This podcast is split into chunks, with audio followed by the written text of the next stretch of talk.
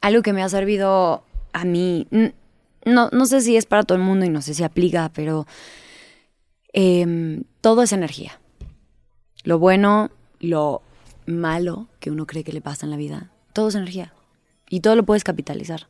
O sea, no solamente desde el lugar de decir, todo lo malo me trajo aquí, o todo lo que yo no pensé que era positivo me trajo aquí, que es un hecho, sino esta cosa como de cuando tú sientes enojo, cuando tu pancita te arde, eh, eso es energía. Tú la puedes dejar ahí atorada y que se pudra. O dejar que te aplastes. Esta idea de que el, miedo se desperdicia en el cobarde, la miseria se desperdicia en el miserable. O sea, puedes sentir miedo, pero si eres un cobarde vas a dejar que te aplaste. Puedes, puedes sentir miseria o tristeza, pero si dejas que te aplaste, pues la vas a desperdiciar en lugar de canalizarla. Canalizarla, para exacto. Hacer cosas chingonas. Entonces yo siempre digo, o sea, yo cuento mucho mm, un, un momento, o sea, como que todo me remito obviamente a mi experiencia porque es lo que tengo, ¿no? Pero una parte de mí en un momento que, eh, que fue muy duro. Eh, porque hay momentos duros en este proceso, un poco lo que tú contabas antes. Eh, me acuerdo de sentir como fuego en la panza. Y yo decía, es que esto es... No puedo creer que... O sea, no puedo creer que esto me está pasando a mí. De que no puedo creer... No puedo creer que esto, que pensé que era lo peor que te podía... Me está pasando. Y me acuerdo en ese momento de decir, no puedo mandar nada afuera que no sea positivo porque eso no está de acuerdo con mis valores. O sea, esto no lo puedo redireccionar hacia alguien, ni lo puedo volver a mandar. O sea, me toca hacer filtro de esto y canalizarlo. Y, y en esa experiencia de vida, como que aprendí que justo que todos los golpes y toda la... Todo ese, tipo de cosas que, que no suman de entrada son igual de poderosas y a veces hasta más, porque, porque sentimientos como la rabia o el enojo, ¿no? O la traición, em, son cosas que, que se sienten hasta más que una montaña rusa, que una carcajada, que una buena fiesta, ¿me entiendes? Y, y, dices, ok, son sentimientos que tienen mucho poder, canalizarlos. O sea, transformarlos, porque la energía, o sea, y no nos lo inventamos nosotros, no se destruye, se transforma. Es con ese mismo principio, entonces yo también puedo transformar las cosas que me pasan. Ojo, con esto no estoy queriendo decir que obviamente las cosas no te duelen o, o no las sienten o, no te pasan. O sea, sí, sí te pasan y sí, sí está de la shit, pero pues bueno, ¿qué hacemos? Y te toca intentar hacer que cuando menos surja algo bueno de todo eso que te acaba pasando, ¿no? Sí.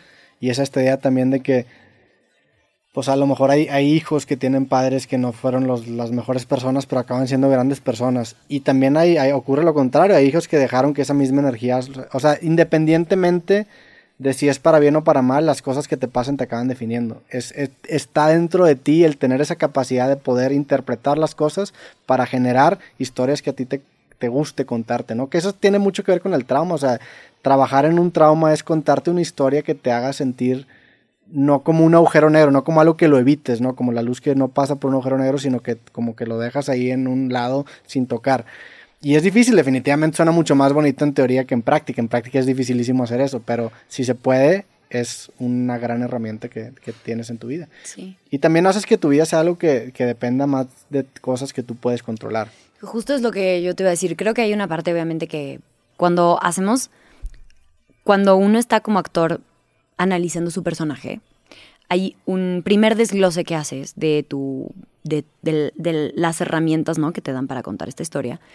Y uno de los primeros filtros se llama circunstancias dadas, que, como dice la palabra, es básicamente cuál es el, recurso que tienes a tu alrededor, cómo naciste, dónde naciste, cuáles son tus condiciones, todo, ¿no? Sociales, económicas, religiosas, eh, culturales, cuáles son esas marquitas con las que ya la vida te mandó.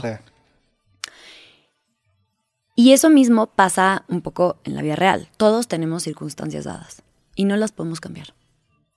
O sea, lamentablemente o fortuitamente, porque justo hay cosas que si no fueran como son, no seríamos las personas que somos, aunque parezcan negativas. Entonces, esas circunstancias dadas ya están ahí ya vienen. A mí que me gusta mucho, te digo, la espiritualidad y que siempre voy como complementando con distintas informaciones o, distintas teorías o distintas eh, ciencias o creencias en, la astronomía, en la astrología, hay una, un poco una corriente de que como tú naces a una hora, en un día, en un lugar del mundo, ese es tu scan, ¿no? De, tu radiografía astral, ¿no? Tú, Y si tú lo piensas, y creemos que un poco hay decisión, como puedes creer o no, pero si, si tú tienes algo de injerencia en a dónde vienes en el mundo, si esta es la experiencia que tu alma eligió para tener en esta vida, pues ahí te viene como tu mapita, ¿no? De, de bueno, ok, yo voy a nacer más o menos en estas condiciones, voy a tener estos desafíos, estas, estos son como mis, mis habilidades que voy a nacer con. Y a mí me gusta un poco pensar que de alguna manera yo elegí esas condiciones para hacerme responsable, porque creo que es muy fácil culpar a el resto por todo lo que nos pasa. Sí. una vez a tus papás, luego a la vida, luego a la sociedad, luego el país. El y no digo que no, evidentemente todas esas cosas influencian en uno, pero a mí sí me gusta pensar que tenemos por lo menos un rango para maniobrar. Claro. ¿Sabes? Sí, es la diferencia entre ser víctima y victimizarte. Total. O puedes ser víctima de situaciones y todos lo somos, de cosas que no controlamos, de injusticias que se nos cometen, pero el tomar una actitud de victimizarte es lo que acaba haciendo que dejes que esa cosa mala que te pase te acabe aplastando. Te domine. bueno, es lo que decías. no, más no te victimices, sí. Sí, entiendo que existen unas circunstancias dadas que todo, con las que todo mundo nacemos y, y es nuestro deber precisamente no dejar que nos aplasten y, tomar una actitud más que no tenga que ver con, con, la victimización. Y eso creo que aplica muchísimo en, en tanto en la vida, pero también como en el arte, ¿no? O sea, creo yo que en el arte el arte, si te pones a pensar, es una serie de, de, decisiones que tú tomas. Y tú vas a estar limitado en un ámbito artístico, básicamente es decir, bueno, estas decisiones ya se tomaron por mí. ¿Qué, qué, puedo hacer con lo que queda, no? Entonces acaba muchas veces siendo incluso algo liberador, algo liberador. Hay una cita de un pianista que se llama Stravinsky que dice, entre más me limito, más me libero. O sea, el tener estas limitaciones previas te hace... Se me puso la piel chinita porque... Sí, sí, sí. sí. Em, tener boundaries, tener, tener este barreras hace que uno se tenga que poner creativo. Claro. Y, acabas, muchas veces las, mejores piezas de arte acaban saliendo de las grandes limitaciones que tienes de, ti enfrente. O sea, si estás en una cárcel y quieres hacer arte, pues tienes que hacer arte con lo que tienes enfrente de ti. Y ahí es en donde el ser humano saca más su creatividad. El darle, intentar darle la vuelta a las limitaciones que te pone la vida. 100% de acuerdo.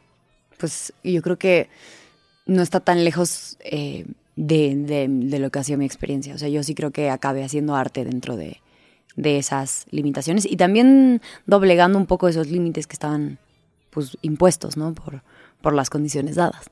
Y, y es, la neta es, yo siempre cuento, ¿no? Que me levanto en la mañana y me duermo en la noche y digo, gracias, porque como me gané lo que tengo, no le debo nada a nadie. Y eso es muy liberador. Hola, soy Roberto Martínez y te quiero recordar que este episodio completo y todos los demás de mi podcast creativo están disponibles totalmente gratis en YouTube y en Amazon Music. Por allá nos vemos.